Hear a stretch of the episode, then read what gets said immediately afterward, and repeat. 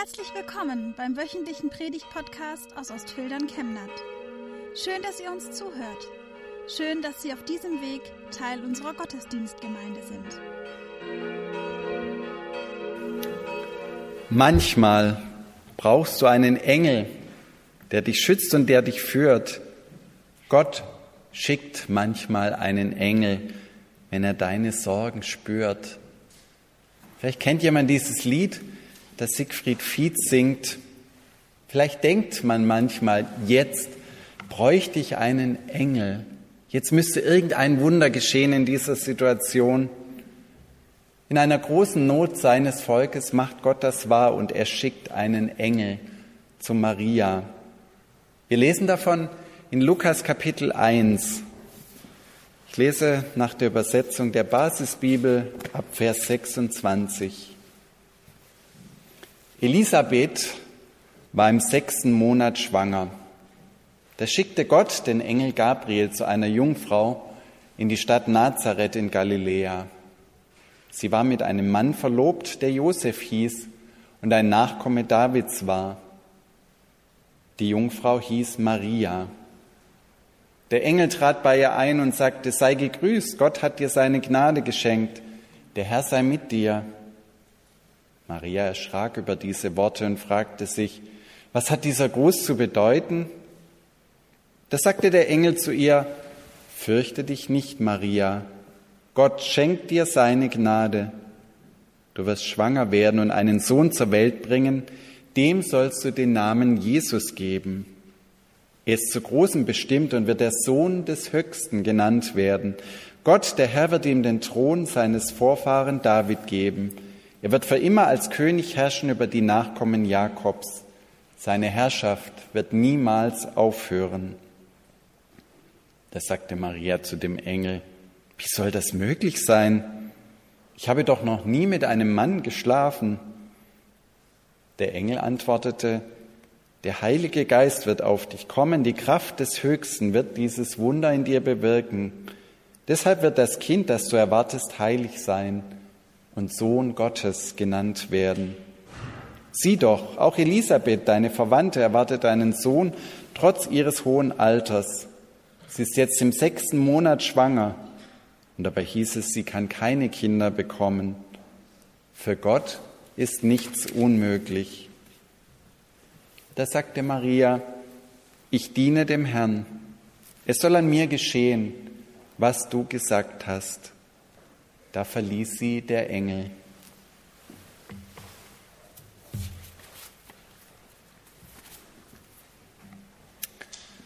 Was für eine Szene sehen wir da vor unserem inneren Auge. Tausendfach ist sie gemalt worden. Da kommt der Engel Gabriel in die bescheidene Wohnung Marias in Nazareth. Sie lebte ja noch nicht mit ihrem künftigen Mann Josef zusammen, sondern vermutlich bei ihren Eltern. Und er grüßt sie. Ave Maria, Gott hat dir seine Gnade geschenkt. Wörtlich freudig Begnadete, Gott ist mit dir. Gottes Rettungsgeschichte mit seiner Menschheit beginnt mit einer einfachen Frau, die nicht weiß, wie ihr geschieht. Sie wird schwanger gehen mit Jesus, so soll sie das Kind nennen, und dieser Name Jesus bedeutet Jahwe, Gott rettet. In unseren Tagen, so habe ich das Gefühl, breitet sich immer mehr eine gewisse Gottverlassenheit in unserer Gesellschaft aus. Gott kommt uns irgendwie abhanden, warum auch immer. Vielleicht ist es der Wohlstand. Und viele spüren das dann in der Weihnachtszeit, dass da Gott nicht mehr da ist, warum man sich auf Weihnachten freuen kann, auf Jesus, der geboren wird. Andere haben längst vergessen, dass sie Gott vergessen haben. Die feiern Weihnachten als Lichterfest und Geschenkelotterie und gern auch mit viel Alkohol. Aber das Gefühl der Verlassenheit und der Sinnlosigkeit bleibt. Das Gefühl der Angst, wenn Omikron vor der Tür steht und kein Helfer in Sicht ist. Der Jesus, den Maria gebären wird, der sagt am Ende seines Wirkens auf der Erde, ihr habt schon gelernt, siehe, ich bin bei euch alle Tage bis an der Weltende. Jesus ist jeden Tag bei dir und bei mir. Und ob wir diesen Engel sehen, den Gott jederzeit schicken kann, oder ob wir ihn nicht sehen, das ist letztlich egal, denn Gott ist mit dir. Er sieht deine Lage und er schickt dir Hilfe. Maria oder Mariam, wie es im Griechischen steht, oder Mirjam, wie man eher auf Hebräisch sagt, es war übrigens damals kein beson äh, besonderer, besonders spezieller Name, es war ein ziemlicher Allerweltsname, sogar der häufigste überhaupt zur Zeit Jesu. Das ist ungefähr so, wie wenn ein Mädchen heute, ich habe es extra nachgeschaut, Sophie, Marie oder Hannah heißt. Das sind die Top 1 der letzten Jahre. Oder wie in meiner Generation ein Thomas. Und Gabriel, was ist das für ein Name? Sehr interessant. Dieser Name ist durchaus sprechend. Er heißt meine Kraft oder mein Mann, meine männliche Kraft ist Gott kommt dieser Gabriel und sagt zu Maria, dein Mann ist Gott, nicht dieser verlobte, versprochene Mann, mit dem du zusammenleben wirst und der als der Vater des Kindes gelten wird. Manchmal brauchst du einen Engel. Und ein solcher Engel muss nicht einmal Flügel haben. Es müssen nicht Männer mit Flügeln sein, die Engel, dichtet Rudolf Otto Wiemer, sie gehen leise, sie müssen nicht schreien. Oft sind sie alt und hässlich und klein, die Engel.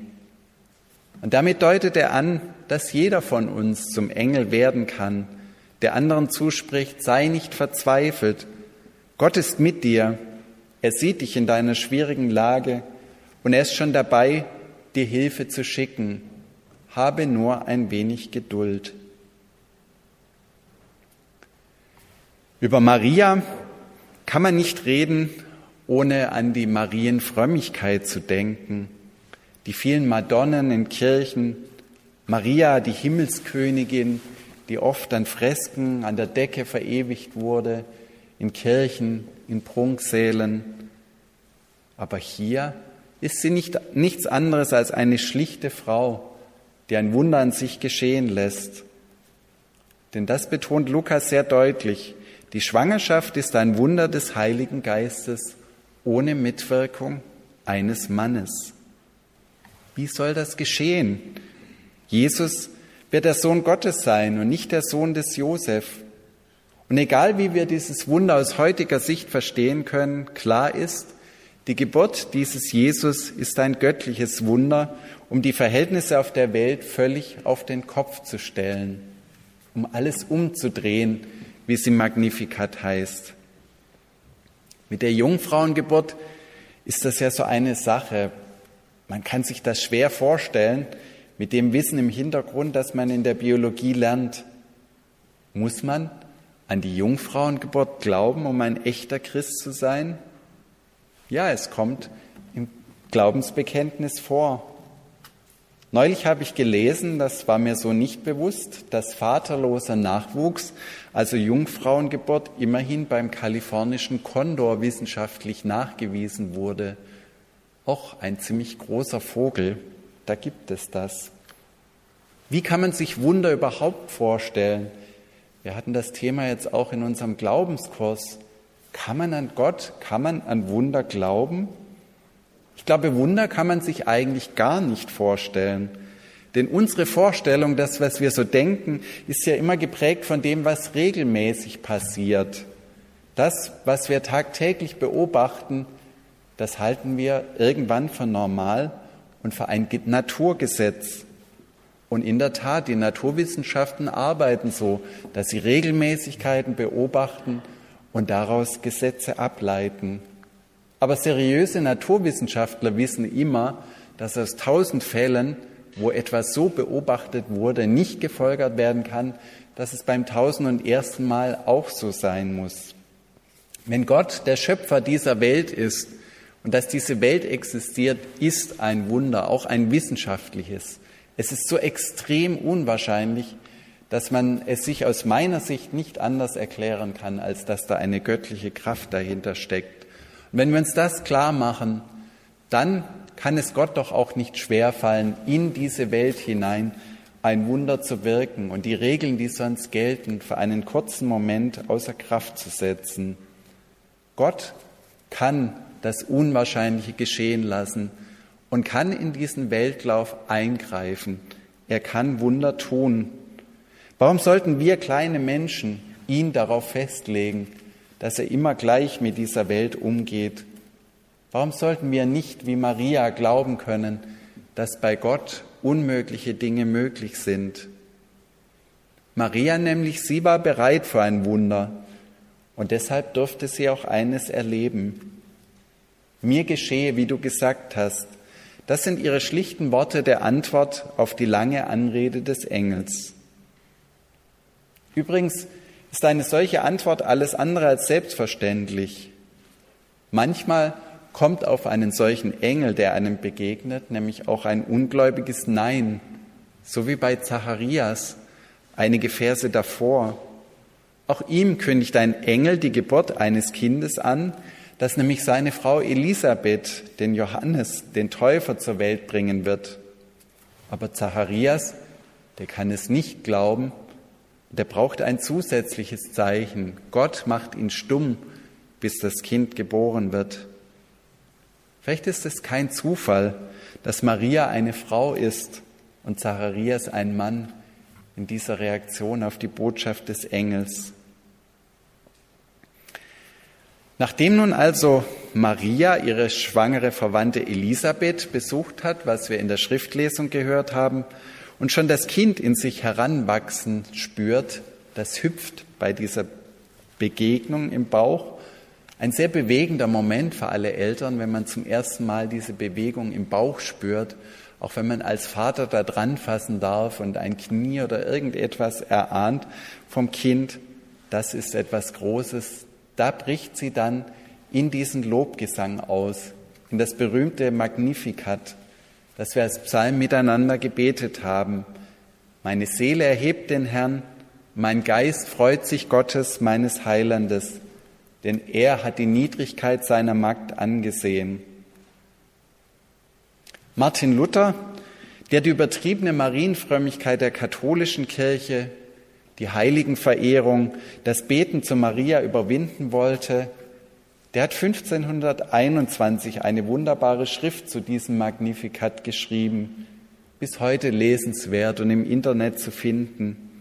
Das Magnificat wurde damals nämlich täglich in der Kirche im Abendgottesdienst gesungen und war damit eines der häufigsten Gebete überhaupt.